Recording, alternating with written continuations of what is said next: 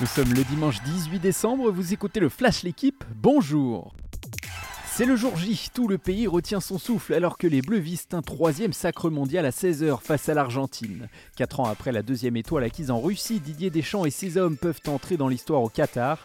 En cas de victoire, la France deviendrait seulement la troisième nation à conserver son titre après l'Italie en 1938 et le Brésil en 1962.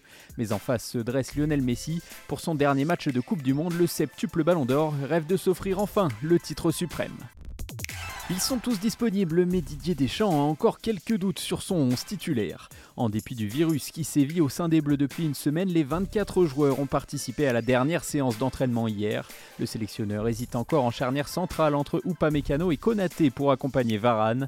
En attaque, Thuram a d'abord été testé à gauche avec Mbappé dans l'axe. Giroud a ensuite terminé l'opposition avec les titulaires, Mbappé passant à gauche. Côté argentin, le sélectionneur Scaloni a testé trois systèmes lors de l'ultime séance d'entraînement. La troisième place pour la Croatie. Luka Modric et ses coéquipiers ont dominé le Maroc hier 2 buts à 1 pour décrocher le titre honorifique de troisième de la Coupe du Monde. À l'issue d'un match plutôt rythmé, le Maroc n'est donc pas devenu la première équipe africaine à finir sur le podium d'un mondial, mais le jeu emballant et le bel état d'esprit de l'équipe surprise de la compétition sont de belles promesses pour l'avenir. Beaucoup se sont fait piéger au Grand Bornand hier. Certains favoris, dont Johannes Beu et Quentin Fillon-Maillet, qui utilisent la même marque de ski, ont fait comme ils ont pu sur la piste gelée. Plus habile et surtout mieux équipé, le Danois Leigrid s'est imposé sur la poursuite devant Christiansen et Beu. Le Français Fabien Claude a fini quatrième.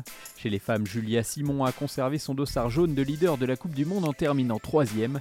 Place aujourd'hui à la Mastart à suivre à partir de midi 10 sur la chaîne L'équipe.